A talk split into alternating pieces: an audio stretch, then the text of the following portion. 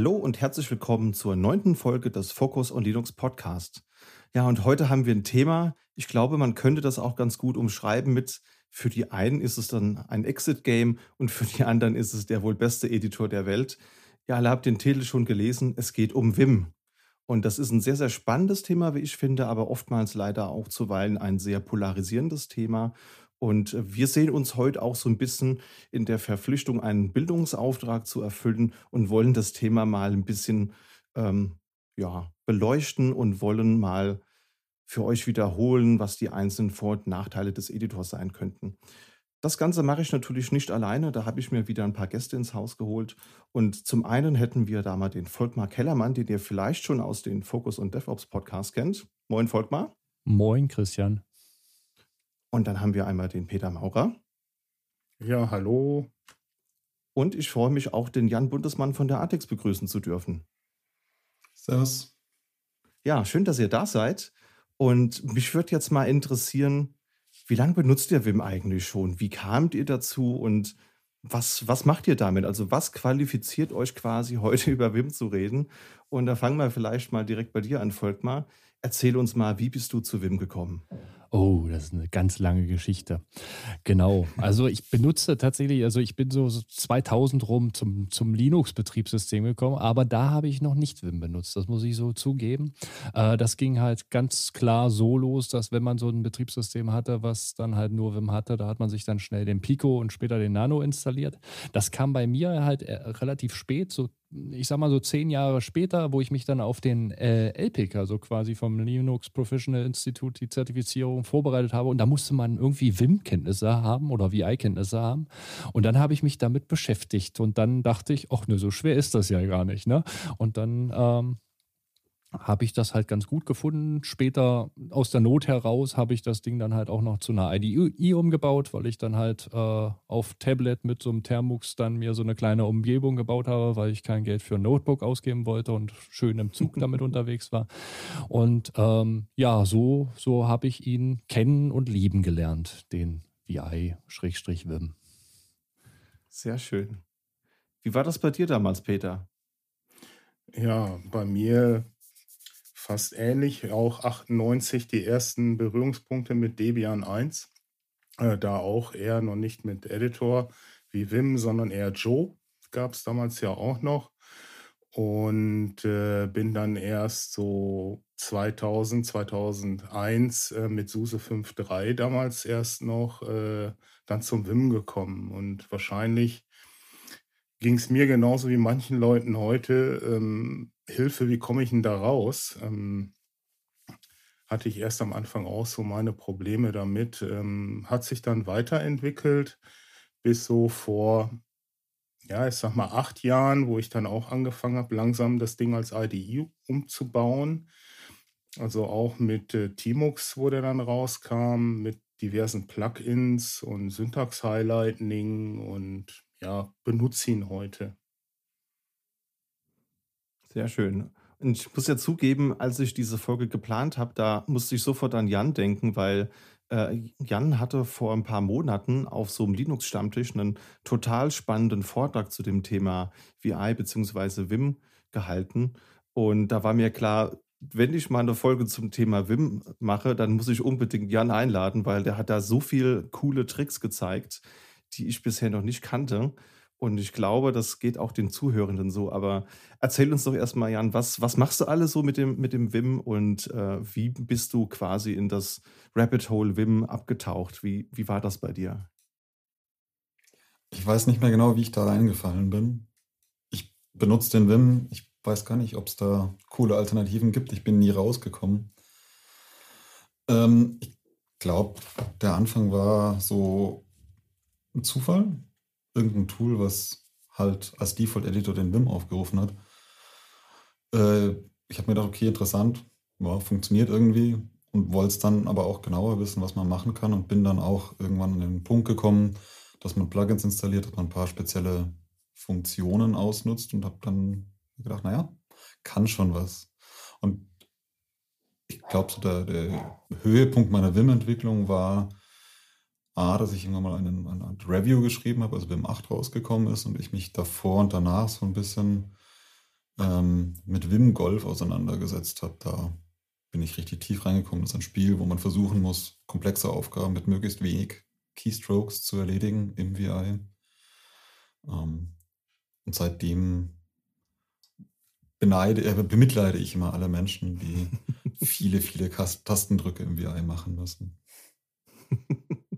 Sehr schön. Ja, ich kann mich daran erinnern, ich glaube, dem Vortrag ging es auch so ein bisschen um Wim Golf. Oder ich hatte mir danach die Seite angeschaut. Und da gibt es ja auch so ein globales Ranking. Also man, man kann dann da seine Effizienz auch mit anderen teilen und sich eben daran erfreuen, dass man mehr Punkte als die Konkurrenz hat. Das ist ein sehr, sehr spannendes Spiel, womit wir wieder beim, beim Thema Exit Game wären. Also ich glaube, da kann man schon sehr viel Zeit mit verbringen. Sehr schöne Sache.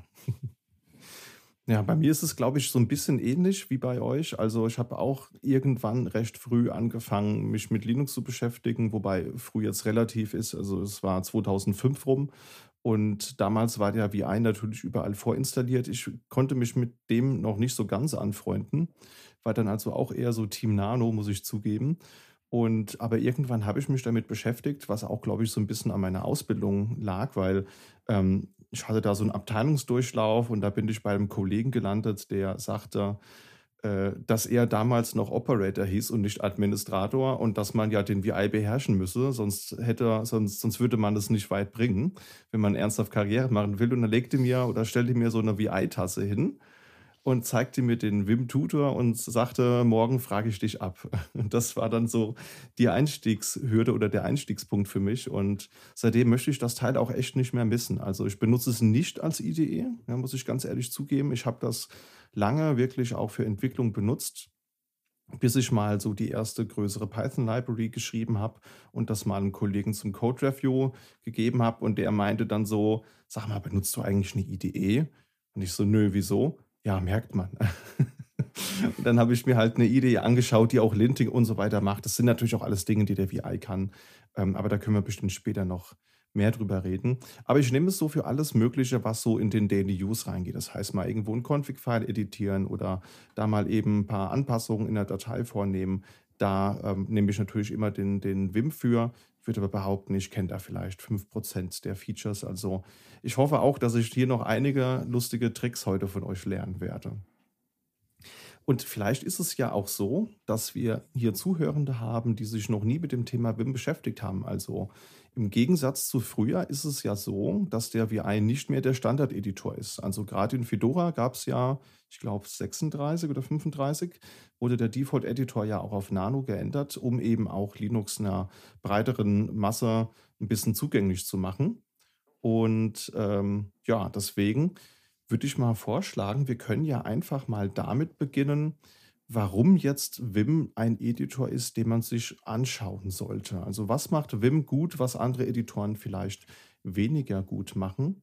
Und da sei auf jeden Fall am Anfang schon mal gesagt, das Killer-Feature ist eigentlich, dass wir verschiedene Betriebsmodi haben. Also andere Editoren haben ja meistens nur einen kombinierten Modus, wo man irgendwie schreibt und auch gleichzeitig ähm, Kommandos aus, ausführt. Und da gibt es eben eine strikte Trennung in, in Vim. Aber vielleicht fängst du mal an, Volkmar. Was sind denn so, so Moody, die da so mit reinzählen? Äh, ja, ähm, der eigentlich, ja, das ist der erste Modi, den es da gibt. Das ist der Normalmodus, den man da hat, wenn man das Ding aufmacht. Das ist halt ähm, der Modus, der andere Leute dazu bringt, ihren Rechner neu zu starten, weil sie nicht mehr rauskommen. ähm, für mich natürlich der, der Killer-Modus. Also das finde ich halt im Grunde halt das Schöne, weil man sich durch, durch äh, also Keystrokes, durch Tastenkombinationen dann halt einfach durch das Ding ar äh, arbeiten kann. Man kann ganze Wörter, ähm, Zeilen und solche Sachen dann halt ähm, auch kopieren, löschen, verschieben, ähm, wie auch immer. Und das ist halt auch äh, alles in diesem Normalmodus ähm, drin. Mag ich, finde ich super, habe ich mich halt dran gewöhnt und kann eigentlich auch gar nicht mehr ohne das ist halt auch ein guter Punkt, wo du gesagt hast, die haben jetzt ein Nano dann halt bei vielen Betriebssystemen ausgetauscht. Wenn man dann mal so ein VI-Sudo benutzt und in irgendeinem Nano gelangt, dann schreibt man erstmal ganz viel Doppelpunkte und Qs und Ws und was weiß ich da in das, in das Dokument da rein, äh, was man oder in das Skript, was man da gerade offen hat. Das ist, das ist halt schon so ein Punkt. Äh, ich kann auch nicht mehr ohne. Genau. Ähm, rein kommt, also beziehungsweise wenn man dann halt den normalen Modus verlässt, ähm, dann kommt ähm, meistens ja dann in den Anfü Einfügemodus, wo man dann die Te Texteingaben machen kann und halt schreiben kann. Ähm, zurück kommt man dann halt einfach per Escape oder Steuerung C mittlerweile, glaube ich, geht auch, ähm, dann halt wieder zurück in diesen ähm, normalen Modus, wo man dann halt auch wieder sich durch dieses Dokument oder dieses Skript bewegen kann. Genau. In diesem Modus sind keine Texteingaben möglich. Das hat man dann meistens schon mitgekriegt. Meistens kann man sich dann mit I oder A dann recht schnell behelfen, je nachdem, an welche Stelle man gelangen möchte. Oder U oder wie auch immer. Ähm, es gibt dann halt verschiedene ähm, Tasten, ähm, die dafür äh, zuständig sind. Die muss man lernen. Das ist halt auch eine Erkenntnis, die ich halt irgendwie so beim VI gehabt habe. Aber das, so ist das mit vielen Sachen. Man kann halt nicht alles einfach so benutzen. Man muss sich dann halt schon Gedanken machen, wie es funktioniert. Genau. Das ist das. Und dann, wie gesagt, schon den, äh, der Einfügemodus, das wäre dann halt da, wo man schreibt. Das ist der ganz normale Modus, den man dann halt bei klassischen Editoren auch so kennt. Ja. Ja. Ja, genau. Ähm, es geht ja noch weiter. Es gibt ja auch den Kommandozeilenmodus. Der ist dann schon ein bisschen mächtiger. Im Endeffekt äh, kann man den aus dem Normalmodus äh, benutzen, indem man halt einen Doppelpunkt ähm, eingibt und kann dann halt verschiedene Aktionen durchführen, wie Buffer einlesen oder eine Datei öffnen, aktuelle Dateien aufrufen. Es gibt Funktionen für Suchen und Ersetzen äh, mit regex und auch SED-Befehlen, äh, die man ausführen kann. Man kann auch externe Programme aufrufen ähm, oder auch Code kompilieren und aufrufen. Ist halt ein sehr mächtiger Modus, ähm, mit dem man auch ähm, Schaden anrichten könnte. Hier sollte man dann auch recht gut aufpassen, wenn man externe Programme halt aus dem Vim ausführt. Ähm, das wäre jetzt nämlich auch meine erste Frage gewesen. Also ich kenne dieses Feature, ich habe das auch schon genutzt, so der, so der. Klassiker. Mhm. Man schreibt irgendwie gerade eine äh, Dokumentation oder Code oder was auch immer und will, will wissen, in welchem Ordner lag denn jetzt diese Datei nochmal. Dann kann man ja wunderbar in, der, in dem Kommandozeilenmodus sich mal schnell einen LS oder so anzeigen lassen oder kann auch den Output direkt in die Datei äh, mit reinnehmen lassen ich kann mich daran erinnern, dass ich in meiner ersten Firma, wo ich als Unix- und Linux-Admin war, die, die tolle Aufgabe hatte, den Leuten die Root-Zugänge wegzunehmen. Also da gab es halt Leute, die hatten halt das Root-Kennwort und ich musste dann denen beibringen, naja, mach doch mal lieber sudo. Und da habe ich dann auch sehr schmerzhaft feststellen müssen, dass man halt ganz schnell sich so eine Shell aufmachen kann über den VI äh, und dass es gar nicht so einfach ist, dem VI ähm, das ja äh, zu ver verbieten, mal eben eine Shell aufzumachen. Also da gab es dann Parameter, aber nutzt ihr das regelmäßig, dass ihr auch wirklich externe Kommandos ausführt, während ihr im, im Editor seid? Ich interrupte immer nur und dann hüpfe ich wieder zurück. Das ist so meine Vorgehensweise. Also ich auch eher selten. Tatsächlich, was ich äh, ab und an benutze, Systeme editiere oder auch Laufwerke hinzufüge in den FS-Tab, dass ich mir tatsächlich über die Programme die UIDs oder sowas damit hole, ja. Ich benutze das eigentlich ziemlich regelmäßig. Ich habe auch quasi ja, gemappt auf die F2. Die führt immer die aktuelle Datei aus, in der ich gerade bin. Also wenn ich Shell-Skripte bastel, kann ich es mit F2 einfach ausführen. F5 ist mein Make so. Also relativ simple, wohl definierte Sachen, aber ohne das fände ich es anstrengend manchmal. Müsste ja immer ihre Konsole wechseln. Ja. Ja, weiteres Feature auf äh, Kommandozeilenmodus ist dann auch noch das Wechseln von Buffern, also von den Fenstern. Äh, da haben wir hier die Befehle, um in den nächsten zu springen, zum Beispiel Doppelpunkt BN damit springt man dann in den nächsten. Man kann sich auch mit Doppelpunkt Buffers halt alles anzeigen lassen, was man gerade so auf hat. Ja. Ansonsten. Da musst du, glaube ich, noch äh, mal aus, ausruhen, weil das ist zum Beispiel was, das ich so nicht wirklich kenne. Also vielleicht oute ich mich jetzt als, als, als Unwissender, aber ähm, Dass es mehrere Fenster gibt, das das war mir klar, aber was ist jetzt in dem Kontext genau ein Buffer? Muss ich mir das vorstellen wie so ein Tab, den man auch vielleicht von Tmux oder GNU Screen kennt? Oder wie muss man sich das vorstellen? Ähm, ich hoffe, ich erzähle jetzt nichts Falsches. Ja, im Endeffekt ist, wenn du eine neue Datei öffnest, ähm, öffnet der ja ein, ja ein neues Fenster, der halt ein Buffer ist, als Buffer genannt wird, soweit ich das noch zusammenbekomme. Und ähm, dein anderes Fenster wird in den Hintergrund gerückt. Ja? Und wenn du das wieder hervorholen willst, musst du ja dahin wechseln. Und dafür gibt es diese ganzen Buffer-Befehle. Ja? Also Jan, korrigiere mich, wenn ich falsch liege. Nee, besser weiß ich es auch nicht. Ich hätte das jetzt am ehesten mit Tabs im Browser verglichen. Mhm. Das, wovon man immer viel zu viele offen hat halt. ähm, ist eigentlich ganz schön, weil die auch durchnummeriert sind. Also die erste Datei ist Buffer Nummer 1, das heißt mit Doppelpunkt B1 komme ich immer zur ersten Datei. Und so kann ich durchwechseln. Je nach Plugin wird mir auch unten in der Sockelleiste, in der Airline zum Beispiel, angezeigt, was in den einzelnen Buffer für Dateien drin sind. Und ja, man muss, glaube ich, noch schauen. Normalerweise erwartet der Wim, dass man den aktuellen Buffer speichert, bevor man wechselt. Also ein Doppelpunkt W für Write macht. Man kann aber auch irgendein Setting ähm, setzen, dass man die quasi einfach wechseln kann. Dann warnt einem am Ende beim Beenden vom VI, dass dann noch offene, ungespeicherte Buffer irgendwo rumliegen. Ja. Das heißt, sieht man das in der aktuellen Version dann auch rein visuell? Also du hast ja gerade den Vergleich mit den Tabs gezogen oder ist das was, das ich nachrüsten muss?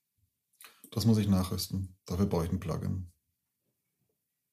Und also ich nehme dafür diese Airline. Das ist so eine Art Statusleiste, die mir relativ viele Sachen unten anzeigt. Ich glaube, die ist auch mit am weitesten verbreitet. Oder eben, wie der Peter vorhin gesagt hat, über Doppelpunkt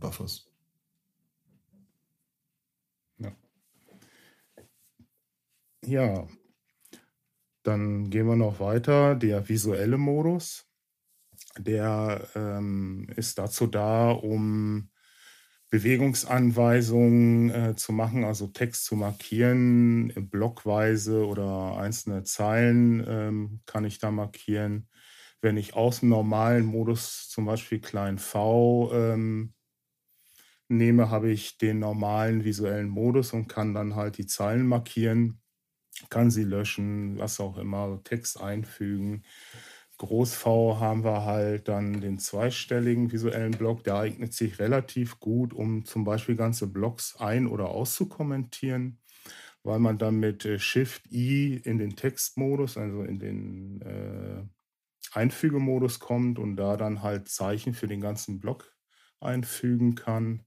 Ja, den visuellen Modus gibt es auch noch. Ähm, der ist dazu da, dass ich mit Bewegungsanweisungen äh, Text markieren kann. Äh, den benutze ich auch aus dem normalen Modus raus, indem ich zum Beispiel klein V drücken kann und dann Text markieren kann. Hier kann ich dann halt auch Sachen einfügen, löschen, ähm, was ich gerade möchte.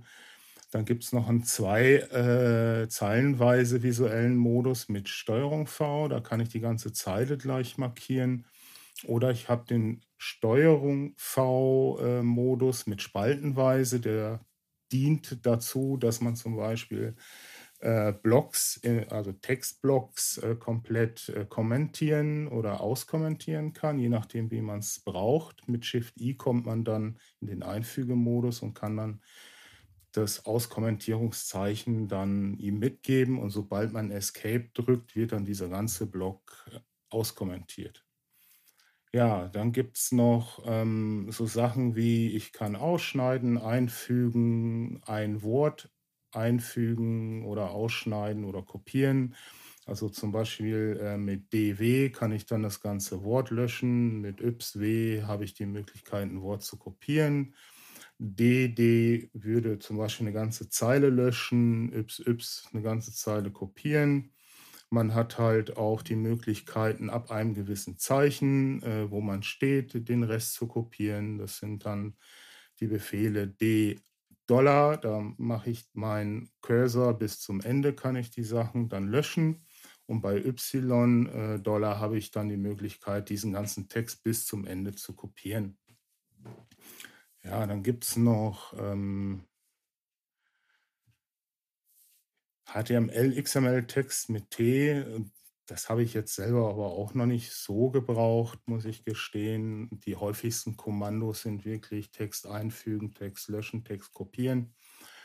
Äh, man kann auch ähm, Texte dann in andere Fenster oder Terminals kopieren, wenn man dann Anführungsstriche Stern und äh, D zum Beispiel, dann kann ich halt einen Text auch äh, in die Zwischenablage kopieren, um ihn dann irgendwo in einen Editor einzufügen.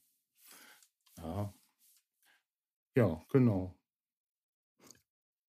Auf jeden Fall sehr, sehr vielseitig. Also mich erinnert es auch so ein bisschen daran, ähm, dass es bei mir ein bisschen gedauert hat, die ganzen gängigen Kommandos auswendig zu lernen. Also wer noch nie mit dem VI gearbeitet hat und deswegen äh, hinkt dieser Vergleich mit dem Exit-Game wirklich nicht. Also es ist am, am Anfang ist man, glaube ich, schier erschlagen an den verschiedenen Kommandos, die man so hat. Und ähm, ja, die, die, viele Kommandos braucht man auch wirklich nicht tagtäglich.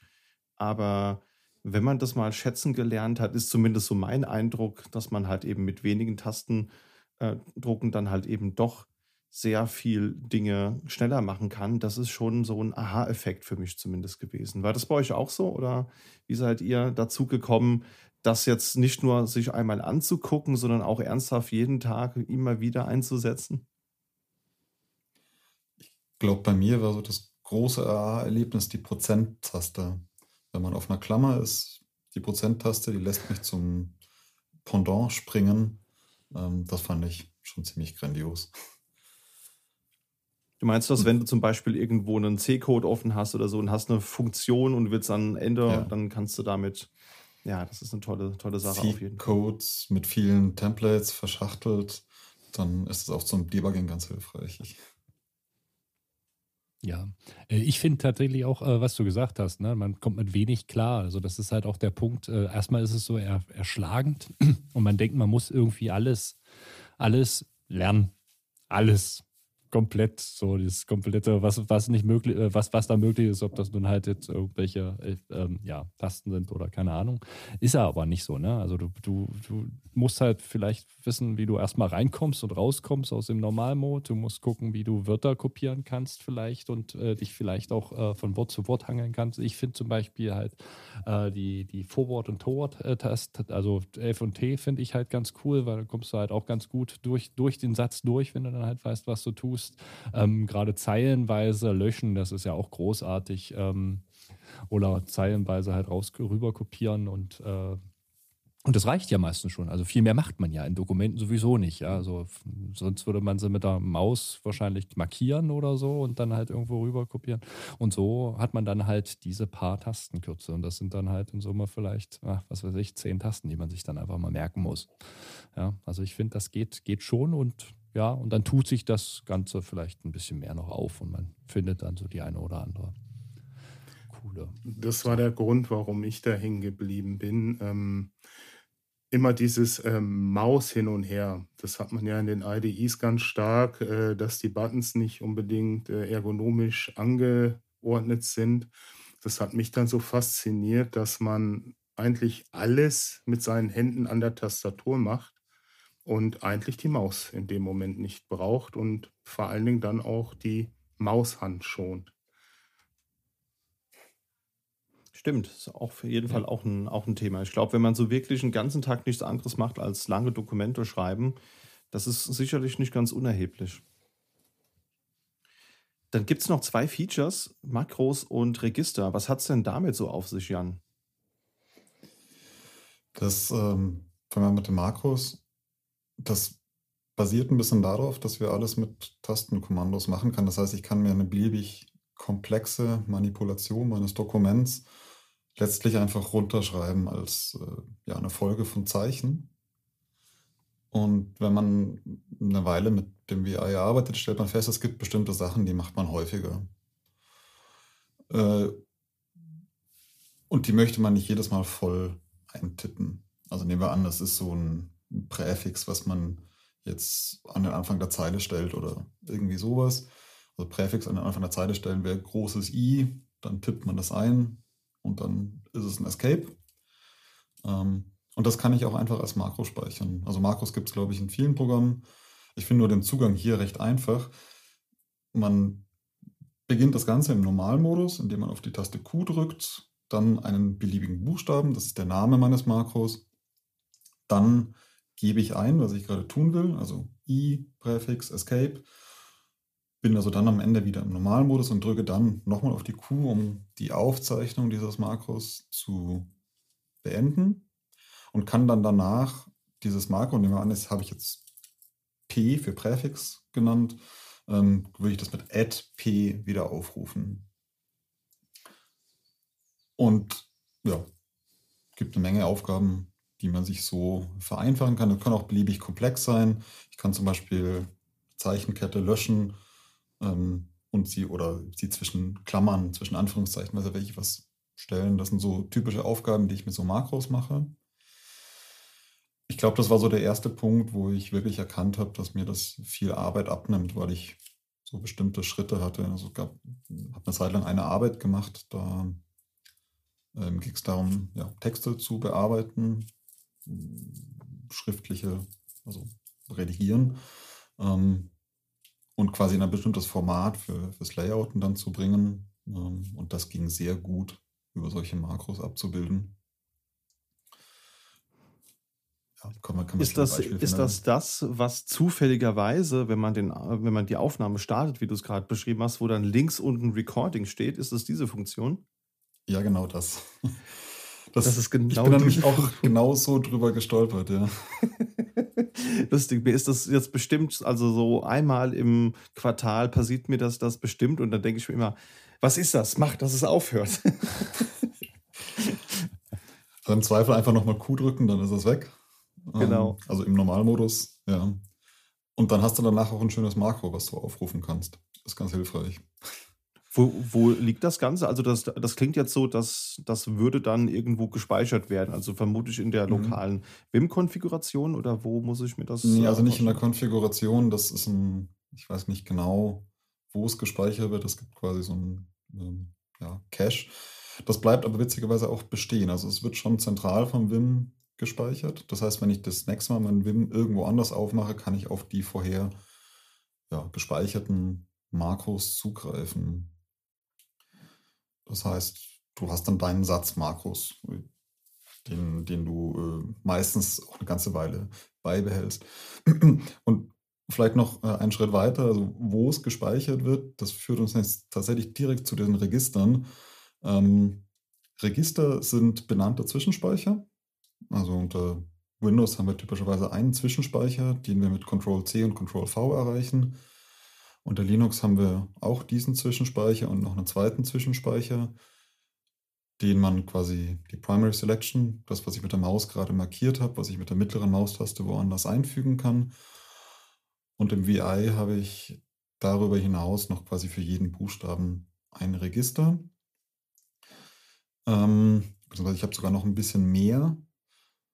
Äh, ich glaube, Peter, du hattest es auch schon erwähnt. Ich kann quasi mit, mit so einem vorangestalten Anführungszeichen Plus und dann P kann ich den, den Inhalt der globalen Zwischenablage im VI einfügen.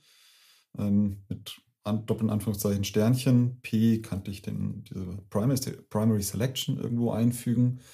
Und andersrum kann ich mit doppelte Anführungszeichen plus ähm, D Dollar könnte ich quasi alle Zeichen von aktuellen, der aktuellen Cursorposition bis zum Ende meiner Zeile in den Zwischenspeicher mit dem Plus legen. Und das ist gerade meine globale Zwischenablage. So kriege ich also Text aus dem VI in meinen normalen, ja, in, kann ich es im, im, Browser kopieren zum Beispiel. Ähm, und wenn ich dann ein beliebiges anderes Zeichen davor setze, zum Beispiel Anführungszeichen A, Y, Y, kopiert meine aktuelle Zeile. Also Y, das steht für Yank. Äh, ich finde es immer ganz hilfreich, wenn man sich diese, die, die mal benennt, wofür das steht. Also Y für Yank, D für Delete, C für Change, S für Substitute, P für Paste. Das sind, glaube ich, die wichtigsten. Ähm, mit zweimal ähm, wende ich das immer auf die ganze Zeile an. Also Anführungszeichen A, J, äh, Y, Y. kopiert mir einfach die ganze Zeile in mein Register namens A. Das kann ich mir auflisten lassen, ähnlich wie die Buffers mit Doppelpunkt Register, zeigt mir VI auf, was ist gerade in welchem Zwischenspeicher gespeichert. Und wenn ich davor ein Makro erstellt habe, dann tauchen die auch als so ein Register auf. Und das ist eigentlich ganz witzig. Also wenn ich dann davor irgendwas gespeichert habe, sehe ich das jetzt. Was ist tatsächlich die Zeichenfolge gewesen, die ich da benutzt habe? Ich kann das dann auch ganz normal, also vorhin hatte das Beispiel dieses Makro namens P. Jetzt könnte ich auch mit Anführungszeichen P und dann noch mit P für Paste den Inhalt dieses Makros mir ausgeben lassen. Ich kann dann auch, wenn ich sehe, ich habe mich irgendwie vertippt, kann das korrigieren, wieder markieren, vielleicht auch mit dem visuellen Modus, den wir auch schon hatten, also mit V quasi den Bereich auswählen, Anführungszeichen P, Y gibt mir genau den Inhalt meiner Markierung in das Register namens P, was ich dann auch als Makro namens P verwenden kann.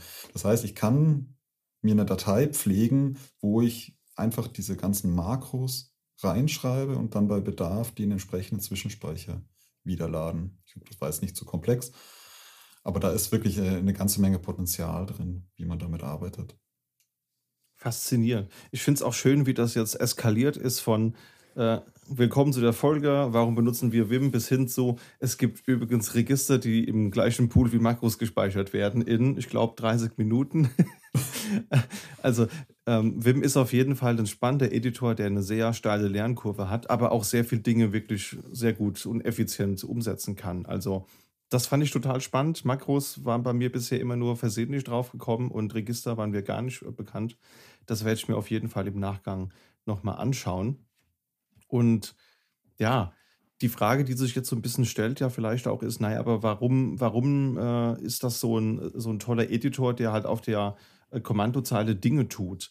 Naja, wir haben es schon angesprochen, es ist sehr effizient und das heißt natürlich auch, dass es auf jegliche Art von, von Hardware irgendwie läuft. Also das läuft dann halt eben auf einem klassischen Rechner, aber kann halt eben auch auf so einem kleinsten äh, Raspberry Pi laufen bis hin zum Superrechner. Also der VI läuft wirklich überall und das hat auch so ein bisschen geschichtliche Hintergründe. Das werden wir uns gleich als nächstes mal anschauen. Und was ich total faszinierend finde, also äh, die, die jeweiligen geneigten ZuhörerInnen werden es vielleicht wissen, dass ich ein Freund von Retro-Hard und Software bin. Und äh, ich habe hier links neben dem Gerät, auf, vor dem ich gerade sitze und diese Aufzeichnung mache, steht ein, ein Original 1994er 486er DX mit 33 MHz und DOS 622. Und wisst ihr was? es gibt immer noch funktionale DOS-Ports dafür. Das ist total faszinierend. Also du hast hier wirklich 30 Jahre alte Hardware und kannst darauf einen aktuellen Konsoleneditor ausführen und kannst total effizient unter MS-DOS deine Dateien bearbeiten. Also das ist für mich so ein, so ein Aha-Erlebnis gewesen, dass es da definitiv einen Use Case für gibt. Weil wenn sich jemand da hinsetzt und das portiert und macht und tut, dann scheint es da eine Userbase zu geben. Ich zum Beispiel. Habt ihr irgendwo den VI mal in einer, in einer besonders exotischen Hard- oder Softwarekonstellation angetroffen oder bisher klassisch ganz normal auf, auf Servern oder Desktops? Ich hatte mal ein Ubuntu-Phone. Da war ich ganz ah. begeistert, dass ich auf meinem Ubuntu zwar sonst nichts machen konnte, aber den VI hatte ich. Sehr gut. Das stimmt tatsächlich. Ja. Da, da, könnte ich jetzt noch mein Nexus hatte ich damals mein 2012er, da habe ich Ubuntu Touch drauf gebaut. Das fand ich auch gut. Das, das war auch toll. Ja. Ja, im Embedded-Bereich findet man das auch. Also ich hatte auch mal so ein Nokia N900 und da lief ja auch so eine Qt-basierte äh, Oberfläche drauf und da war auch der VI irgendwo im Untermenü versteckt. Da habe ich mich natürlich auch äh, sehr gefreut, dass ich den da äh, vorfinden konnte.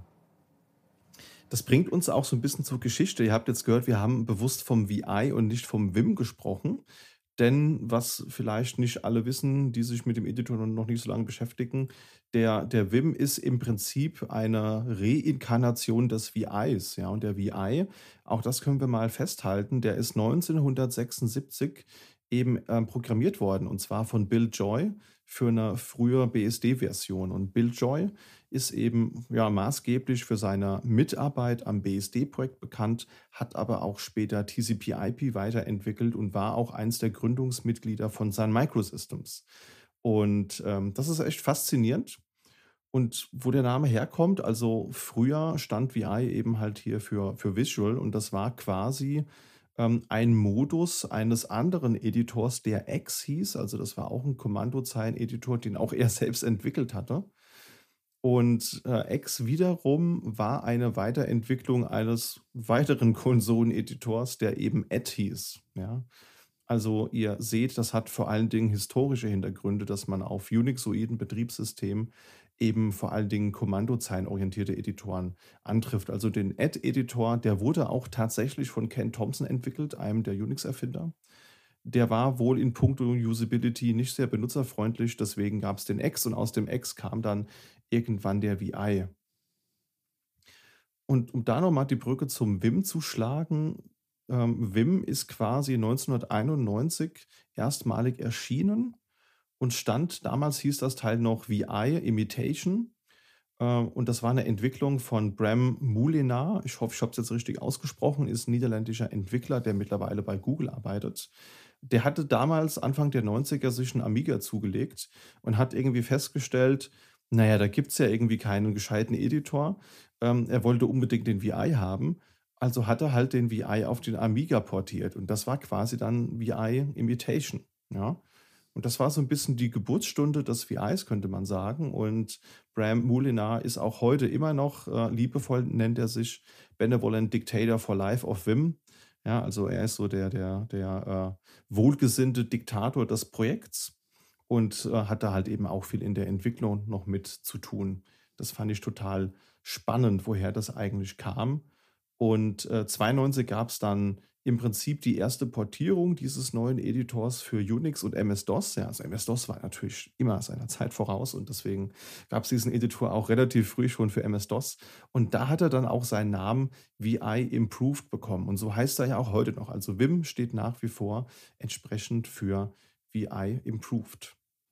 Kommen wir mal zu weiteren Versionen. Es äh, gab ja danach noch immer ähm, immer mehr Versionen, die rausgekommen sind. Also die aktuellste Version ist die Version 9.0, aber bis dahin war es ein langer, steiniger Weg. Ich weiß nicht, ob ihr da mal ein bisschen äh, drüber gehen wollt, was es da so Neues gab in den einzelnen Versionen. Ja, gut, dann sage ich es was. Ähm, genau. Ähm, ja, äh, wo waren wir denn jetzt stehen geblieben? Wir waren jetzt äh, 19, 92 waren wir schon, ne? Wir sind also im Jahr 1994 mittlerweile 94, angekommen. Also da, da war ich noch, noch weit entfernt und äh, da habe ich, glaube ich, meinen ersten äh, Rechner, das war aber ein äh, 486er SX. Äh, wow. 33 Megahertz und eine 350 Megabyte Festplatte und noch kein Linux drauf, tatsächlich noch DOS mit Windows 3.11.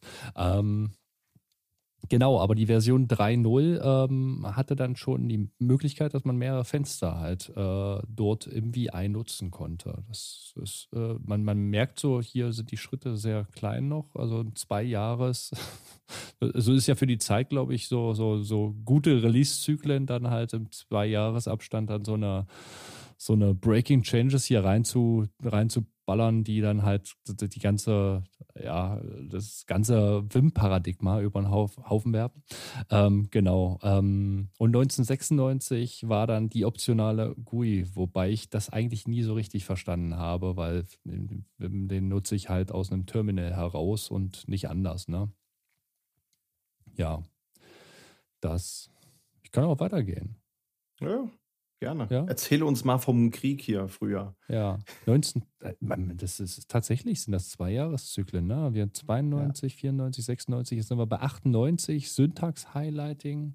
Ähm, das finde ich, glaube ich, da, da wird, da nimmt das Ganze ein bisschen Struktur an und die, die meisten konnten dann schon erahnen, was mit dem VI alles so möglich, noch möglich sein könnte. Genau. 2001, äh 2001 haben sie sich schon drei Jahre Zeit gelassen. Ja, die vergrößern sich die Zyklen. aber, aber, ähm, ach so, nee, da, da, da wollte, glaube ich, ähm, der Jan was zu sagen. Zu der gerade Codefaltung und Einklappung, ne? Also das ist, glaube ich, die Zeit, wo ich ungefähr angefangen habe, mit Wim zu arbeiten, wo das auch ungefähr die Zeit ist, wo ich angefangen habe zu programmieren. Und ich erinnere mich schon noch, dass ich da auch so Sachen wahrgenommen habe, wenn es irgendwie mal ein Update gab, dass sich wirklich im VI auch was verändert hat. Also Syntax-Highlighting ist äh, auf jeden Fall wichtig gewesen damals. Hat auch, glaube ich, alle, die es kennen, nutzen es gerne, weil es vor vielen schützt. Ähm, ich habe später mal Syntax-Highlighting-Plugins geschrieben. Das ist eigentlich recht schön, wie das funktioniert, weil man da einfach, ja, man hat verschiedene Klassen, Highlighting-Klassen und ähm, kann anhand von Regular Expressions definieren, was wie ausschauen soll. Das ist sehr eingängig. Ähm, kann man beliebig komplex natürlich treiben, weil man alles irgendwie auch noch skripten kann in MVI, aber erstmal relativ geradlinig. Und dieses äh, Code oder Zone Folding heißt es eigentlich. Ich weiß nicht, ob das jemand von euch ab und zu mal benutzt oder ob ihr es kennt. Das ist, glaube ich, ein eher unbekannteres Feature im VI. Ähm, ich kann quasi Zeilen zusammenfassen zu Zonen und ähm, dann kann ich sie ein- oder ausfalten, auch auf verschiedenen Ebenen. Ähm, nehmen wir mal eine Markdown-Datei, da habe ich jetzt Überschriften verschiedener Ebenen und da kann ich, wenn das entsprechend konfiguriert ist, das geht dann eigentlich über Plugins, zum Beispiel sagen, alles ab Ebene 3 wird eingefaltet, dann sehe ich quasi die erste Zeile mit dem Inhalt dieser Zeile, daneben so einen kleinen Vermerk, das sind jetzt 27 Zeilen zum Beispiel und diese Zeile ist dann grau markiert oder irgendwie anders farbig hinterlegt. Das ist schon ähm, ja, erst einmal quasi, um Code klein zu halten, gibt es ja in anderen grafischen Editoren auch, dass ich quasi diese kleinen Buttons am links in der, in der Spalte habe, um Codeblöcke zusammenzuklappen. Ähm, und das geht relativ schön auch. Das gibt es eben automatisch äh, anhand von der Syntax meines Textes. Ich kann auch anhand von Einrückungen falten. Das ist dann praktisch, wenn ich mit YAML-Dateien zum Beispiel arbeite. Oder ich kann auch sagen, dass ich manuell ähm, Faltungen definiere, ähm, muss ich dem VI einmal sagen, sowas wie $set Folding und $set Fold Method gleich Manual. Und dann kann ich im visuellen Modus einen Text markieren und dann sage ich ZF, dann speichert er im Hintergrund hier einen, einen Fold und das kann ich dann mit ZA aufklappen und mit äh, nochmal ZA kann ich den quasi wieder zufalten.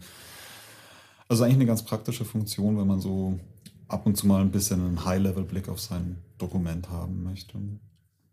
Ja, 2006, äh, fünf Jahre später kam die Version 7. Rechtschreibprüfungen und äh, Tab-Funktionalitäten. Also Rechtschreibprüfungen, die verwende ich auch, gerade beim Markdown, wenn ich viel Text schreibe. Da hat man die Möglichkeit, äh, das entweder fest zu definieren in seiner Config oder man kann das dann auch mit äh, Doppelpunkt Z und dann Spell und Spell Lang gleich zum Beispiel DE setzen, sodass man dann äh, deutsche Rechtschreibprüfungen hat und der einem auch anzeigt, hallo, du hast da Buchstaben vergessen oder falsch geschrieben. Ja, und äh, wenn man dann aus dem normalen Einfügemodus mit Escape rausgeht und auf diesem falschen Wort steht, kann man dann mit Z und gleich äh, eine Korrektur aufrufen und äh, bekommt Vorschläge, wie man das halt dann richtig ähm, schreiben kann. Ja, und dann auch die Tab-Funktionalität, ähm, die hatten wir ja eben schon mal mit den Buffers, dass ich zwischen Tabs äh, hin und her springen kann.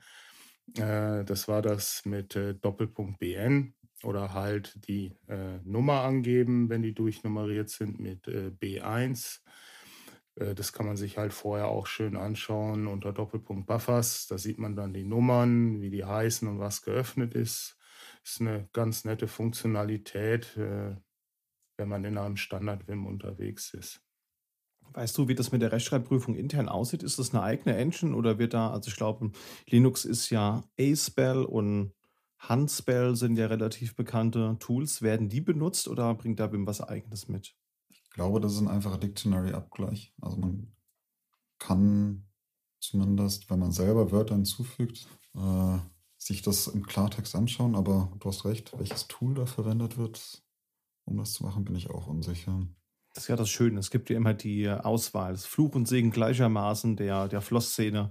Es gibt viele Wege, um, um zum Ziel zu kommen, ist der Vorteil. Und der Nachteil ist, es gibt viele Wege, um zum Ziel zu kommen. Ja.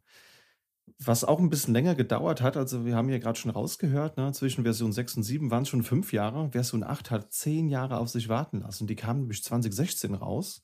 die bot dann Async.io, Jobs und Timers, die hatte GTK 3 Support und, und das hat mich ein bisschen stutzig gemacht, DirectX Support. Da dachte ich so irgendwie an 3D-Animation oder irgendwie sowas. Aber es ist wohl tatsächlich so, dass halt für das Font-Rendering unter Windows, da wird dann halt eben eine DirectX API angesprochen.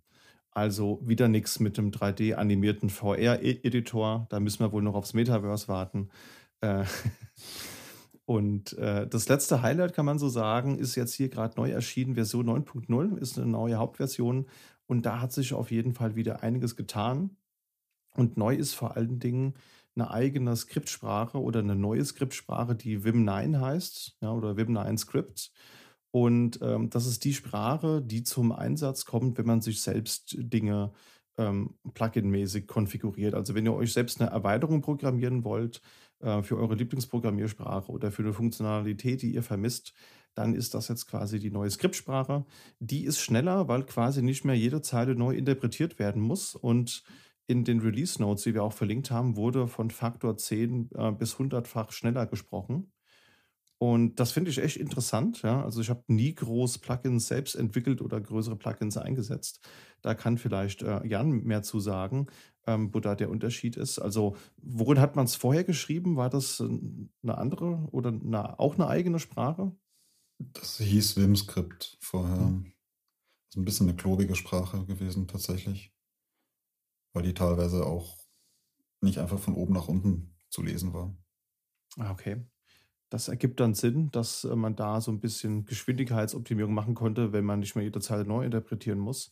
Und was du auch gerade angesprochen hast, in den Release Notes stand auch, dass die Sprache eben äh, weniger Vim-spezifisch ist, ja, also auch wieder so ein, so ein bisschen mehr High-Level-Sprache ist und deswegen aber auch nicht mehr 100% abwärtskompatibel ist. Das heißt, es gibt immer noch so ein Legacy-Script-Support, dass man halt sein klassisches Vim-Skript, wie du es ja gerade nanntest, äh, nutzen kann. Aber ich kann jetzt dieses Vim-Skript nicht einfach eins zu eins in Vim 9-Skript halt irgendwie nutzen. Ja, also da muss man dann wohl ein bisschen ähm, Dinge umbauen, soll aber angeblich überschaubar sein. Und äh, das Release ist dem Entwickler Sven Guckes gewidmet, der eben im Februar diesen Jahres verstorben ist. Ähm, das war auch ein recht bekannter Entwickler der Floss-Szene und der hat vor allen Dingen auch viel an Vim mitgearbeitet. Das ist so, was die Version 9.0 so mitbringt. Ich glaube, die meisten Distributionen liefern es noch gar nicht aus. Ja, also klar, wenn man jetzt natürlich mit Bleeding Edge unterwegs ist und Nixos oder Arch einsetzt, dann gibt es das sicherlich schon, aber die gängigen äh, Distributionen, die führen das Paket noch nicht. Deswegen müssen wir da noch ein bisschen uns gedulden, bis wir die neuen Features nutzen können. Und wo wir es gerade beim Thema neue Features haben, äh, ist, ist, es gibt ja noch einen weiteren Editor, der von Vim eben abgeforkt wurde und das ist NeoVim und damit hat sich Peter so ein bisschen beschäftigt. Worum geht es bei dem Editor? Grundlegend äh, geht es beim NeoVim oder man hat sich verschrieben, ein bisschen moderner und auch schneller zu werden wie der Vim. Grundlegend ist der NeoVim aber abwärtskompatibel, also man kann auch seine alten äh, Vim-RCs benutzen in NeoVim. Ähm, was NeoVim äh, so ein bisschen, äh, ich finde, fast besser macht wie Vim, sind halt die Language Server, also Syntax Highlighting, Completion die haben eine interne LSP drin, die auch in meinen Augen sehr einfach zu konfigurieren ist. Ähm, das Ganze basiert äh, auf Lua, also man hat die Möglichkeit, äh, die ganzen Konfigurationen auch in Lua zu ändern. Und ähm, das macht es halt auch ein bisschen einfacher, weil ich finde, Lua ist ein bisschen einfacher zu lesen als Vim-Skript, gebe ich zu. Und die Implementierung von zum Beispiel einem Syntax Highlighting und Completion für Ansible ist da relativ schnell erledigt. Ich habe also ein, ein Code-Snippet, was ich mir äh, von der Seite kopieren kann praktisch, kann es meinen Bedürfnissen anpassen, lade mir dazu noch den Ansible Language Server drauf und schon ähm, kann ich das Ding auch nutzen und der macht mir dann die Completion-Vorschläge. Ansonsten gefühlt ist er schneller als der Wim an manchen Stellen. Also gerade so bei äh, Syntaxprüfung, wenn ich so an Syntastik denke, das dauert immer relativ lange und in NeoVim geht es relativ zackig. Also es zeigt er mir eigentlich on the fly an. Ähm, dann gibt es auch noch ein paar recht nette Plugins, äh, wie zum Beispiel File Browser. Da gibt es den äh, Telescope äh, File Browser, der ist wirklich äh, sehr gut. Und auch so die Telescope Plugins, die halt das FZF äh, äh, praktisch ersetzen und ich da die Möglichkeit habe, relativ schnell so fuzzy File Find mäßig meine Dateien zu suchen oder auch ein File-Grab zu machen, also in meinen ganzen Dateien suchen kann, ohne dass ich groß viel dazu installieren muss, außer das Plugin und halt wieder das Code-Snippet, was halt die Funktionalität dann aufruft. Ansonsten funktionieren eigentlich auch alle Plugins, die in Vim funktionieren. Also ich hatte jetzt noch keins, was ich benutze, was nicht funktionierte. Und ähm, ansonsten, ähm, ja, wie schon gesagt, es ist eigentlich abwärtskompatibel, sodass auch erstmal alte Konfigurationen funktionieren. Wie muss ich mir das vorstellen? Also beim, beim Vim-Projekt, da gibt es ja wirklich viele EntwicklerInnen, die sich mit dem Thema beschäftigen. Wie sieht es genau. bei NeoVim aus? Also gleich großes Team oder wie muss ich mir ähm, das vorstellen? Ja, wir haben einen Hauptentwickler, den äh, findet man ja auch unter oder auf YouTube, DJ De Vries. Der ist sogar ein, ein vollbezahlter Entwickler durch Spenden und kann sich dem Projekt wirklich voll widmen. Es gibt cool. da tolle Videos, wie man auch als Anfänger from the scratch äh, sich da reinarbeiten kann, auch eine Completion aufsetzen kann. Und dann gibt es natürlich die, die Community und Supporter, die halt an dem Projekt mitarbeiten. Ich kann die Videos nur empfehlen, sind sehr witzig und, und machen auch Spaß. Okay, das ist interessant. Das hatte ich so noch gar nicht auf der, auf der äh, Agenda, muss ich zugeben. Ist das bei dir ein Daily Driver? Also benutzt du das regelmäßig oder war das eher so ein mal reinschnuppern und du bist dann doch eher bei Wim gelandet? Ich muss ehrlich gestehen, ähm, ich habe es ausprobiert und bin hängen geblieben. Mhm. Also es macht unheimlich Spaß, ähm, mit NeoVim zu arbeiten und gerade diesen äh, Plugins ähm, fühlt sich sehr gut an. Ähm, ob man jetzt den Pfeil sucht oder der Bufferwechsel ist auch sehr gut gemacht. Ähm, da bin ich dann hängen geblieben und nutze es eigentlich jetzt als Daily Driver auch zum Schreiben von den Automatisierungsskripten, ja. Okay, spannend. Dann müsste ich mir das vielleicht auch mal anschauen. Ich bin da mal drüber gestolpert zufällig. Ich habe, ähm, ich glaube, es war NixOS oder irgendein Art Linux-Derivat, das ich mal ausprobiert habe und ähm, wollte was editieren. Vim war nicht installiert und dann habe ich irgendwie so ein paar Mal Tap-Tap gemacht und dann habe ich gesehen, naja, es gibt einen NVim. Und dann habe ich so, was ist denn NVim? Und dann habe ich festgestellt, ah ja, okay, das ist halt, das ist wohl irgendwie ein Fork und der heißt NeoVim. Also ist ja. äh, nicht über, überall bekannt, aber anscheinend ja technisch sehr interessant. Fühlt sich das dann anders an als der Wim? Hm, nein, nicht wirklich, weil ich sag mal, auch die, die, die Shortcuts, die du hast, die sind ja äquivalent, die sind ja nicht geändert. Du hast ähm, vom Konfigurationsaufbau andere Möglichkeiten, da du ja Lua verwenden kannst. Du musst nicht mehr Vim-Script verwenden. Du kannst es verwenden.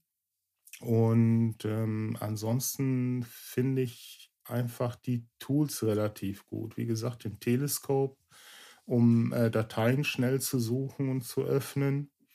Ähm, dann auch äh, das Switchen von Buffer äh, geht relativ zackig mit Teleskop. Das ist auch noch eine Funktionalität, die da mitbringt. Und natürlich das File Grab. Das ist Wahnsinn. Das macht unheimlich Spaß wie schnell du deine Daten dann findest oder auch eine Zeile Code, äh, die du suchst. Ich muss jetzt nochmal noch was einbringen, weil das habe ich jetzt in meiner Quick-Recherche jetzt nochmal kurz rausge rausgefunden.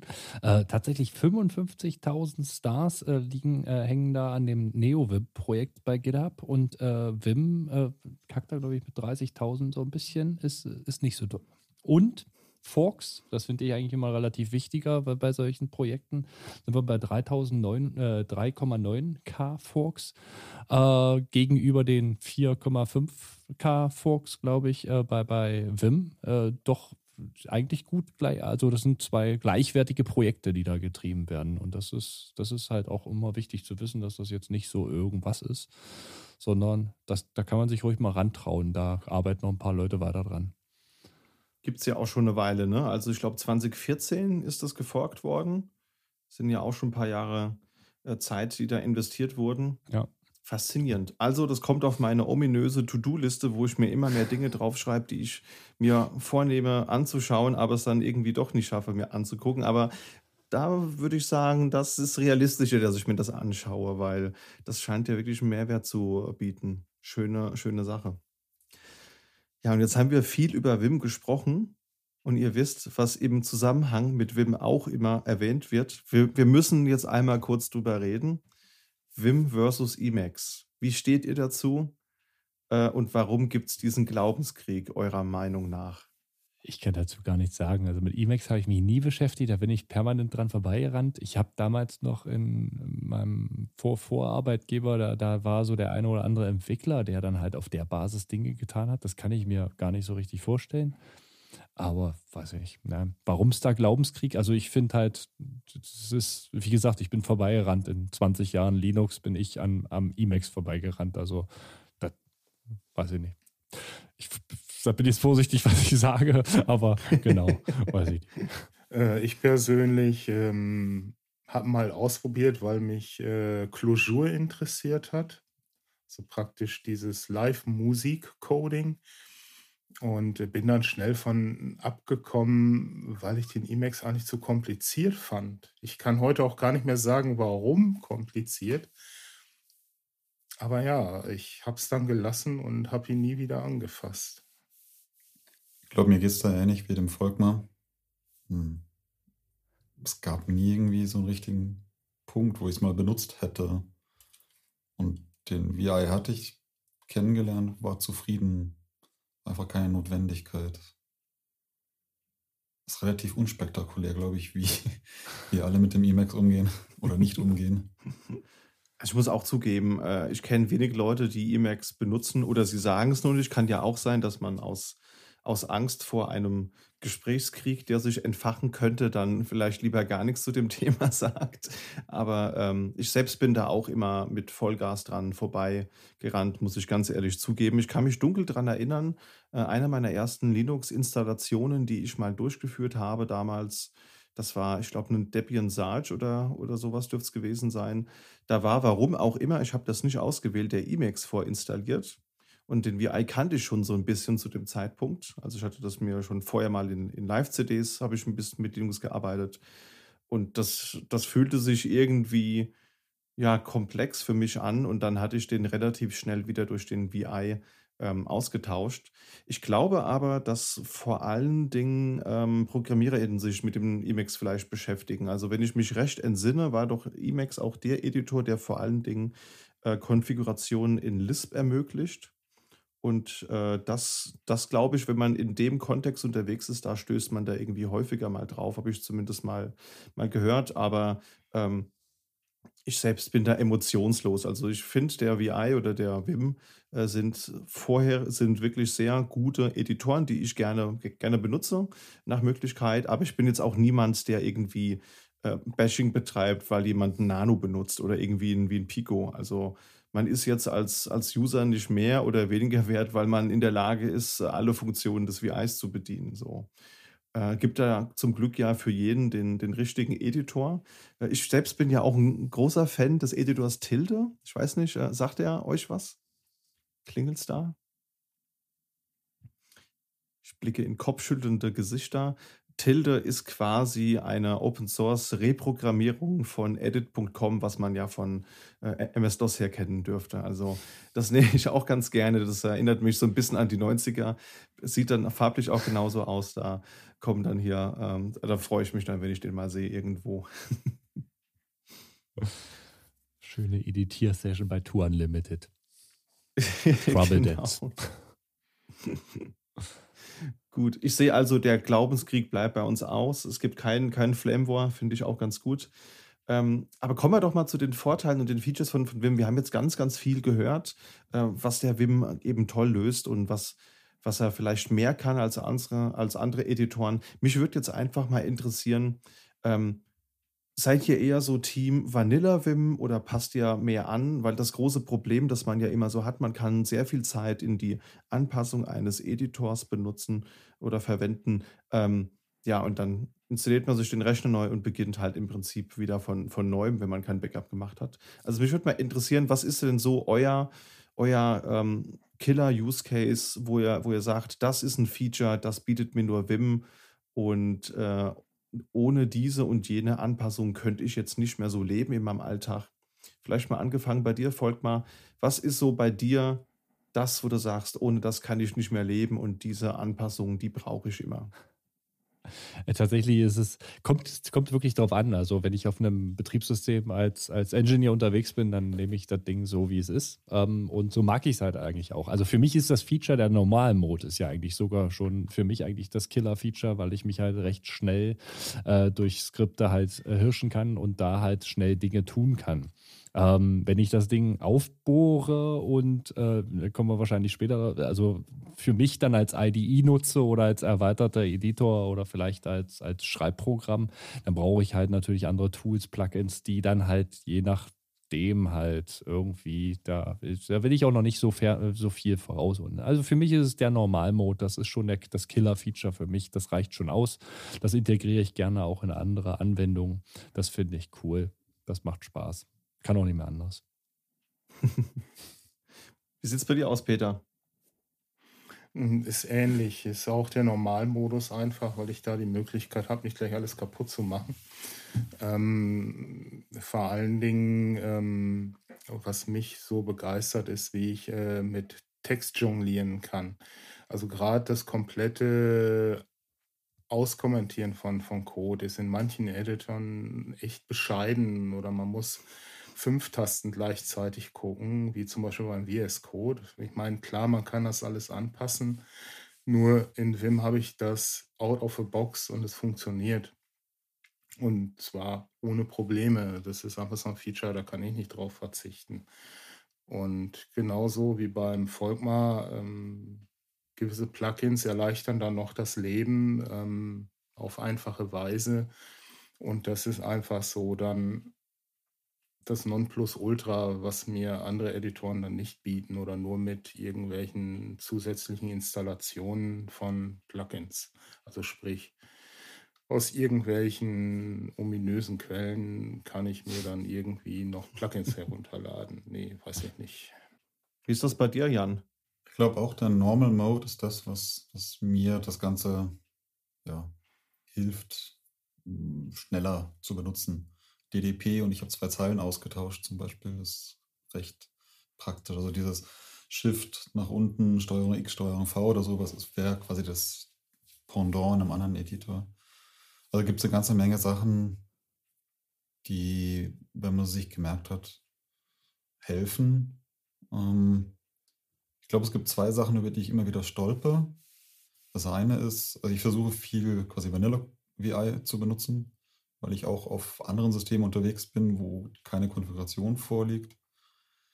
Ähm, dann ist da häufig der, diese abgespeckte Installation installiert. Also nicht dieses äh, richtige Vim, sondern dieses Paket, was weniger Funktionen hat. Ähm, und was ich gerne mache, ist mit Steuerung V quasi Zeilenanfänge oder wenn es irgendwie YAML ist, halt irgendwie eingerückte Zeilenanfänge zu markieren und damit groß I das da was davor zu setzen, eine Raute oder sowas zum Kommentieren. Das ist dann weg. Das funktioniert mit diesem abgespeckten Wim nicht. Und das scheint was zu sein, was ich gerne benutze, weil ich oft drüber stolper. Und ich habe noch eine zweite Sache, die ich bei mir jetzt tatsächlich individualisiert habe. Ich habe keine Caps Lock Taste mehr, sondern da liegt ein zweites Escape drauf. Dann muss ich meine Hand noch weniger bewegen. Ich bin echt faul. Und äh, das ist immer wieder beim Kunden, dass ich dann da sitze und auf einmal schreibe ich alles groß, weil ich wieder versucht habe, auf die Escape-Taste zu drücken, die ist dann weg. Aber das ist durchaus eine Empfehlung, wenn man die Möglichkeit hat. Caps Lock braucht keiner. Eine zweite Escape-Taste ist viel wertvoller. Das ist auch echt so eine Taste, die verstehe ich nicht. Also, äh, ich habe hier echt viele Tastaturen, aber bei keiner Tastatur habe ich jemals die Caps Lock-Taste benutzt. Also vielleicht so als Heranwachsender äh, zu Windows 3.1-Zeiten oder irgendwie so, als man so motorisch noch nicht so in der Lage war, irgendwie schnell zu tippen und halt immer nur äh, mit der Shift-Taste kurz irgendwie äh, die kurz andrücken, während man die andere Taste drückt, damit das Haar halt irgendwie groß ist. Aber das, das verstehe ich auch nicht, warum diese Taste heutzutage immer noch äh, so eine Relevanz darstellt. Stimmt dir dazu? Ja, ist eine verschenkte Taste, die kann man für andere Sachen auf jeden Fall benutzen. Absolut. Und mir geht es ähnlich eigentlich. Also ich bin im, im Prinzip versuche ich auch Vanilla Vim zu benutzen. Wie ihr auch schon gesagt habt, ne, man ist ja dann doch auch mal bei Kundinnen unterwegs. Und das bringt halt nichts, wenn ich die, die geilste Vim-RC aller Zeiten habe, äh, wenn der Kunde mir halt einen nackten Vim hinstellt, der vielleicht auch die ganzen Zusatzfunktionen nicht so drauf hat, die du gerade beschrieben hast, dann hilft mir das alles nichts und ich muss erstmal wieder gucken, wie ich mit dem normalen Vim irgendwie arbeite. Das mache ich auch bei anderen Tools, hat also jetzt auch nichts irgendwie mit dem Vim alleine zu tun. Ich bin zum Beispiel auch ähm, kein großer Anwender von alternativen Shells wie die, wie die ZSH. Das ist eine tolle Shell, die hat tolle Features, nicht falsch verstehen, aber ähm, ich habe halt gemerkt, wenn ich selbst zu viel Customizing mache und dann mal irgendwo wieder auf einem nackten Vanilla-System bin, dann fange ich bei Null an und das ist dann immer so ein bisschen peinlich, ne? weil die Leute denken dann, jetzt kommt hier der große Experte und dann ist er zu doof in der History, den, den drittletzten Befehl zu finden oder so. Das ist dann immer so ein bisschen unangenehm. Und äh, meine Lieblingsfunktion ist tatsächlich der Kommandomodus, weil man einfach so viel coole Zusatzfunktionen nutzen kann. Ich glaube, ich habe nichts häufiger getippt als Escape Doppelpunkt Prozent S slash Alt slash Neu slash GG, um halt eben einfach äh, sämtliche Vorkommnisse von Wort Alt durch Neu im gesamten Dokument zu ersetzen. Ähm, oder auch so Sachen wie Escape und dann einfach ZZ in Großbuchstaben, um quasi speichern und beenden, also das, was Escape Doppelpunkt WQ Ausrufezeichen Enter macht. Das sind halt so Kleinigkeiten, also so wirklich so nein, es sind fünf Tastenanschläge, sind zu viel, es müssen zwei sein. Das ist halt so Optimierung bis zum Umfallen und das schätze ich einfach total am, am Wim. Ja. Du bist auf einem guten Weg zum Wim-Golfer. ZZ ist ein ganz wichtiges äh, Element. Auf jeden Fall, weil du da einfach so viel Tastendrucke noch irgendwie sparen kannst. Das ist schon echt eine feine Sache. Und ich weiß noch ganz, ganz genau, ich hatte ja vorhin so ein bisschen erzählt, wie ich überhaupt zum Vim gekommen bin oder zum VI. Äh, ich musste nämlich auch meine Zeit lang als Unix-Admin in meinem ersten Betrieb arbeiten. Und da waren dann halt so HPUX-Kisten mit einem Betriebssystem von 97. Da ist nichts mit Vim. Da ist nichts mit Pfeiltasten. Das ist so HJKL or Go Home. Und wenn man mal wirklich so mit einem nackten VI gearbeitet hat, dann, dann weiß man total zu, zu schätzen, wie, wie verwöhnt man sein kann, wenn man halt Pfeiltasten benutzen kann. Das ist nämlich leider keine Selbstverständlichkeit heutzutage. Ja. Wim hat natürlich auch ähm, andere Anwendungen so ein bisschen beeinflusst. Wir haben hier so aufgeschrieben, Wim in anderen Anwendungen und da lacht mich irgendwie sofort Obsidian an und da weiß ich, dass der Volkmar das gerne einsetzt. Erzähl uns doch ein bisschen, worum es da so geht. Obsidian, ähm, da könnte man ja auch eine äh, Podcast-Folge an sich drüber machen, okay. weil das ist, das ist dann halt auch so, so ein, mein Note-Taking-Tool, im Grunde halt so eine eierlegendes Wollmilch-Organisations-Tool, äh, was man da so hat, ba auf Basis von Markdown-Files. Das ist recht einfach gestrickt mit vielen, vielen mächtigen Funktionen. Und gerade beim Thema Note-Taking finde ich das halt ganz cool, wenn ich das halt so im guter Vim-Manier, Normal-Mode machen kann. Und da gibt es dann halt dieses schöne Vim-Plugin, was ich mir da integrieren kann. Und dann kann ich da als ob ich mich im VI oder im Vim dann halt fortbewege, kann ich mich da drinnen halt richtig fortbewegen, ähm, habe auch Command-Mode zur, zur Verfügung, sodass ich so ein bisschen Kommandozeilen-Substitution da halt äh, durchjagen kann und äh, ähnliches suchen. Genauso das Thema. Finde ich gut. Das ist halt der Punkt. Das ist so Normal-Mode. Finde ich cool. Und wenn das dann andere Tools auch hergeben, super. Wie das nächste zum Beispiel. Ja, wollte ich gerade sagen. Also äh, so Plugins gibt es ja schon relativ lange, die sich mit dem Thema beschäftigen. Ich weiß noch, in meinem ersten Job, da bin ich mal auf eine Webseite gestoßen, die haben so Plugins für Microsoft Office gebaut. Also das heißt, du hast dann in deinem äh, Outlook 2003 oder was damals aktuell war. Nee, war ein bisschen später. Aber sei es drum, 2007 rum, glaube ich, war das. Ähm, da hast du halt echt in deinem Microsoft Word oder in deinem Outlook hast du dann halt unten diese, diese Zeile gehabt, die man ja vom Wim auch kennt und dann konnte man da dann halt eben seine Mails da, da drin dann verfassen. Fand ich total toll. Äh, hat damals relativ viel Geld gekostet. Ich glaube irgendwie 100 US-Dollar. Wollte mir mein Chef leider nicht genehmigen.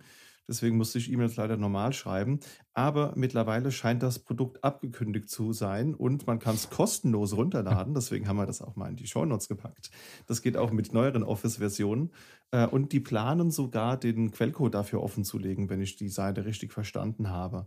Also äh, ich warte jetzt schon auf den ersten Fork und dann gibt es das vielleicht auch für aktuellere Microsoft Office-Produkte. Und äh, ein anderes Microsoft-Produkt, das das nativ schon per Plugin irgendwie relativ einfach kostenfrei einbinden kann, ist Visual Studio Code. Ja, ist ja auch ein sehr beliebter und bekannter Editor. Jetzt, wo ja auch GitHub Atom das Zeitliche gesegnet hat. Da gibt es ein äh, Vim-Add-on für, sodass man dann den VS Code oder VS Codium entsprechend wie ein VI bedienen kann. Und das ist, glaube ich, auch echt so eine feine Sache, wenn man so ein bisschen zwischen den, den, den Welten steht und so sagt, naja, ich mag ja Vim, aber ich muss auch irgendwie VS Code benutzen aus diesen und jenen Gründen, dann hat man da die perfekte äh, Kombination aus beiden Welten, würde ich so sagen. Benutzt ihr eigentlich andere Editoren als, als IDE oder gibt es für euch die Regel äh, Go Vim or Go Home? Oder macht ihr da auch mal eine Ausnahme? Ich nutze VS Code. Also ich habe das irgendwann mal dann den Sprung von gem gemacht. Also das ist, das ist halt, die Gründe waren nicht so wirklich begründbar, aber das ist halt, der VS Code, der funktioniert halt wunderbar. Äh, den kann man halt auch so benutzen und da muss man sich dann nachher nicht abkämpfen, dann halt an jedem Arbeitsplatz erstmal sich äh, zwei Stunden zu nehmen, um seine Vim-Config dann halt irgendwie zurechtzufrickeln und 1500 Plugins zu installieren, sodass das Ding sich so aufbläst, dass es dann am Ende drei Gigabyte groß ist. ähm, bei, bei VS Code hast du es schon da auch da dann halt zeitweise mit äh, Vim-Plugin, wobei sich da halt wieder die Vorzüge vom VS Code so ein bisschen, das, das, schneidet sich dann, da hat man dann zu sehr Schnittmengen, dass das funktioniert auch nicht so gut. Ja, ich muss zu meiner Schande gestehen, ich bin kein Fulltime-Vim-Nutzer mehr. Tut mir leid. Ja, bei mir ist es, äh, ja, ich sag mal ähnlich. Äh, auf meiner Maschine only NeoVim im Moment. Aber wenn es halt projektmäßig nicht anders geht, arbeite ich dann auch mal mit dem VS Code ganz normal. Wenn es die Projektumgebung äh, haben möchte oder der Kunde sagt, wir arbeiten damit, dann arbeite ich auch mit VS Code. Ich bin nicht ganz sicher. Ich glaube, fast durchgängig Vim ist bei mir. Ich benutze relativ viel auch das Obsidian tatsächlich. So, jetzt außerhalb der Arbeit dann eher. Ähm, installiere aber dann meistens auch irgendwo ein Vim-Plugin tatsächlich. Aber nein, wenn es sein muss, äh, der Nano ist schon öfters mal dabei. Bleibt halt nicht aus, ne? Man ist ja auch auf Fremdrechnern unterwegs und dann gibt es halt eben auch mal Systeme, wo man dann einen anderen Editor antrifft. Aber beim Kopieren hat man dann schon seine Grenzen. Dann weiß man dann gar nicht, wie kann ich denn jetzt hier Wörter kopieren? Wie funktioniert denn das hier alles? Das ist, steht zwar unten irgendwo wahrscheinlich in der Leiste drin, aber keine Ahnung. Ja, das ist äh, Schreiben, ja, aber da, da ist man dann wieder eingeschränkt. Da muss man sich wieder mit beschäftigen. Für mich ist der Nano so einer, wo ich jedes Mal schauen muss, wie komme ich da eigentlich raus. Ich finde diese Tastenkürzel so ungewohnt. Das ist, das ist halt echt äh, lustig, weil der, die, die, die Leute, die aus dem Wim nicht rauskommen, lieber ja. den Nano benutzen, weil er einfacher ist. Und bei dir ist es halt umgekehrt. Du kannst den Wim gut benutzen, aber beim Nano scheitert es dann beim Beenden. ja, jetzt haben wir so ein bisschen von Wim in anderen Anwendungen gehabt, aber es gibt ja auch sehr viele Plugins für Wim. Da haben wir jetzt auch schon hier und da ein bisschen drüber gesprochen. Habt ihr da so Lieblingsplugins, die ihr äh, regelmäßig benutzt, wo er sagt, die braucht ihr auf jeden Fall, ohne die könnt ihr nicht mehr leben? Ja, ja, ja, also tatsächlich, äh, Nerdtree finde ich ganz wichtig. Also da hast du dann halt so eine schöne Seitenleiste. Wenn du das dann halt noch mit ja, Nerdfonts und allem drum und dran spickst, dann hast du dann halt so Dev-Icons, die du dann davor hast. Wenn du dann dein Python-Skript hast, dann hast du also auch so eine schöne Python-Schlange äh, vorne, vorne dran und so. Ah. Und das, das finde das find ich halt ziemlich cool. Also das ist ja der erste Weg so zu einer richtigen vollwertigen IDE. Genau, das finde ich richtig gut. Und ähm, der Git-Wrapper, der äh, äh, Fugitive oder wie er heißt, ähm, das ist ja der zweite Weg zu einer IDE, weil wenn, dann möchtest du halt auch Git, Git, Git machen und das möchtest du natürlich auch, ohne dass, dass du da jetzt irgendwie rumfriemelst mit Command-Mode oder so, sondern dass du da halt Dinge tun kannst, die dann halt irgendwie so aus, aus dem Tool rausfallen. Das das finde ich ganz, ganz cool. Äh, mehr natürlich, aber da habe ich auch so eine Empfehlung. Darf ich die schon aussprechen? Na, Und zwar der Mute Winter auf, auf, äh, auf GitHub. Der hat so eine richtig schöne zusammengestellte Mega-IDE. Da sind auch viele Plugins dabei, die man, die man sich da angucken kann. Äh, und wo man sich das eine oder andere dann halt rauszieht oder man übernimmt einfach quasi seine, seine Vim-Konfiguration und nimmt einfach alles. Ja, Ja, bei mir ist es ähnlich. Ähm, ich benutze äh, für meine Files Fern. Ähm, da gibt es dann auch dieses nette Plugin für die Nerd-Fonts, wo man dann die tollen Icons hat. Die benutze ich genauso. Auch äh, ein schönes Plugin, was ich im Moment viel verwende, äh, Markdown Preview. Also kann ich dann, äh, wenn ich Markdown schreibe, gleich das Ergebnis sehen im Browser. Das ist auch Mhm. ein recht nettes ähm, Plugin. Und na, die Git-Anbindung auch wichtig. Äh, Fugitiv äh, verwende ich daher auch. Und ähm, ja, eins der Plugins, die ich recht häufig verwende, ist auch RipGrep. Also Mhm. um halt schnell mal Text zu suchen. Ich hatte ja vorhin gesagt, ich benutze gern den Vanilla VI, aber also tatsächlich ist mein, mein VI hier relativ stark konfiguriert, den ich lokal benutze.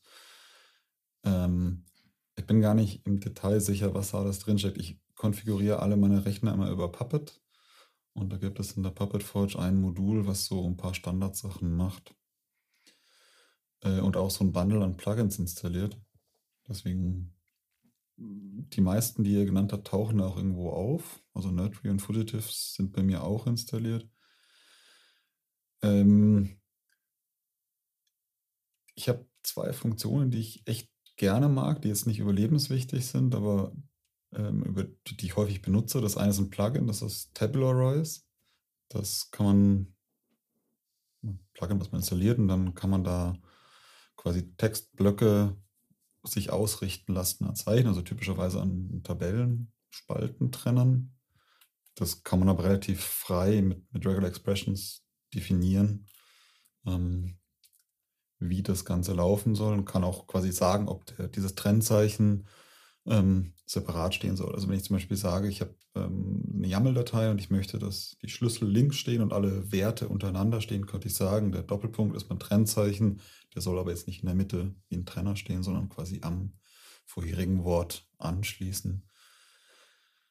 Ähm, kleines, nettes Ding, was ich gerne mal benutze. Äh, und ich glaube, was anderes, was mir viel Spaß macht, das ist kein richtiges Plugin, das ist eigentlich nur eine Konfigurationsgeschichte. Bestimmte Dateien jagt mir, wenn ich sie äh, mit dem VI aufmache, die Routine auf, äh, jagt mir die Routine durch äh, einen Pandoc. Und dann kann ich deswegen Docs, PDFs auch mit meinem VI aufmachen. Also hat er gesagt, primär benutze ich den VI und eben auch für solche Sachen. Und das ist dann ganz nett, wenn man zum Beispiel mal Sachen aus PDFs irgendwie rauskopieren möchte oder so. Cool. Klingt auf jeden Fall spannend. Wie, wie macht ihr das eigentlich, wenn ihr Dinge anpasst? Konfiguriert ihr das dann auch auf anderen Systemen? Habt ihr da irgendwie einen Automatismus für diese Dot-Files? Du hast jetzt von einem Puppet-Modul gesprochen. Ähm, habt ihr da auch andere Möglichkeiten, wie ihr das macht? Oder habt ihr halt irgendwo eine Config, die ihr seit zehn Jahren habt, die ihr euch dann einfach lokal immer wieder runterkopiert? Genau. Also bei mir liegt quasi die Config im Git und also ähm, bei mir im GitLab und dann, dann, dann kann ich mir das da wegziehen und dann, wenn ich dann mal einen anderen Rechner habe, dann draufschmeißen. Wobei das ja so übertrieben ist. Ist ja dann nur ein neuer Rechner oder so. Ist ja jetzt nicht so, dass ich jetzt jeden Rechner dann halt so im großen Stil so vorbereite. Vielleicht ändert sich das nach heute. Also bei mir ist es ähnlich. Ähm, die Konfigurationen sind gesichert und können jederzeit von meinem Speicher wieder rübergezogen werden und die Plugins werden dann einmal mit einem Plug-install installiert und dann habe ich praktisch meine Konfiguration wieder. Sehr gut. Ja, wir müssen auf jeden Fall auch in die Shownotes den Link von Jan packen, denn der hat ja, wie gesagt, letztes Jahr ähm, hatte der mal einen sehr, sehr spannenden Vortrag zu dem Thema gehabt. Also da habe ich, glaube ich, ich habe, glaube ich, noch nie so viel Vim-Input bekommen in so kurzer Zeit. Da waren echt so viele Kleinigkeiten von Tastenkombinationen bis hin zu Plugins, glaube ich auch. Worum geht es nochmal kurz grob zusammengefasst für die Zuhörenden in deinem Vortrag, den wir verlinken werden? Äh, ganz klar und einfach, warum ist Vim der beste Editor der Welt? sehr, sehr bescheiden. Das, das habe ich schon immer, immer geschätzt. ja, also es ist einfach ein, ein, schneller Überblick über die Modi. Es ist eher so nicht, nicht ganz für die grundlegenden Einsteiger gedacht, sondern für die, die den Wim schon kennen und vielleicht gerne ein bisschen mehr wissen wollen, wo liegen jetzt die Stärken. Also ich erkläre die verschiedenen Modi ähm, und ein paar der Kommandos, die mir sehr lieb sind. Weniger Plugins tatsächlich. Auf jeden Fall lernt man sehr viel dabei. Also kann ich nur nochmal hier sagen, da war wirklich sehr viel Inputs und äh, ich freue mich selbst auch nochmal, die Slides zu sehen. Okay, jetzt haben wir sehr viel über Plugins, über Tastenkombinationen, über Vorzüge gesprochen. Aber die Frage, die sich jetzt vielleicht den Zuhörenden stellt, ist, naja, wie lernt man denn Wim überhaupt? Ja, also haben auch gehört, es gibt so eine schöne VI-Tasse, ja, die kann man sich ja auch im geneigten Linux Unix Fanshop äh, kaufen. Die werden auch immer noch hergestellt. Gibt es auch immer gerne mal so als Marketing-Gag, äh, wenn man auf Konferenzen ist. Peter hält seine gerade in die Kamera, das ist sehr schön, ja, die habe ich auch. ähm, aber was, was macht man, wenn man vielleicht keinen Tee und keinen Kaffee trinkt und keine VI-Tasse hat? Naja, dann gibt es eben den Vim-Tutor. Also es ist einfach, wenn man den Vim installiert, ist da auch der Vim-Tutor mit dabei. Man kann es auch im VI mit Escape Doppelpunkt Help Leertaste Tutor ausführen. Und das ist im Prinzip ja so ein, so ein interaktives Textdokument. Also da sind verschiedene Aufgaben drin. Und ähm, da ist dann genau beschrieben, was man tun soll. Am Anfang lernt man so ein bisschen zu navigieren mit HJKL und allen möglichen äh, anderen Sondertasten. Und am äh, weiter, im weiteren Verlauf ist es dann so, dass man dann komplexere Dinge tut, wie Sätze löschen oder Buchstaben zwischen Wörtern rauslöschen und so weiter. Und ähm, das ist wirklich sehr, sehr interessant. Also ich mache das auch regelmäßig, dass ich das einfach so mal nochmal durchstattle, weil man immer nochmal irgendwo ein Feature wieder vergessen hat. Ja, weil, naja, äh, die Dinge, die man nicht tagtäglich benutzt, die verlernt man eben. Aber es gibt ja noch andere Möglichkeiten, ja. Also ich lese hier in der Liste sowas wie Vim Adventures und Open Vim Sandbox.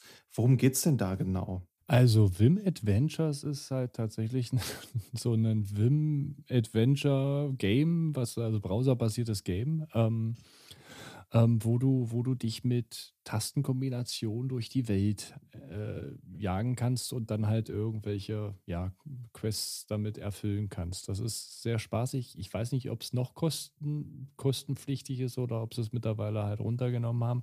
Ähm, ich hatte das zur Vorbereitung für meinen LPIC damals, dass ich mich mit Wim beschäftige und ich habe es tatsächlich durchgespielt.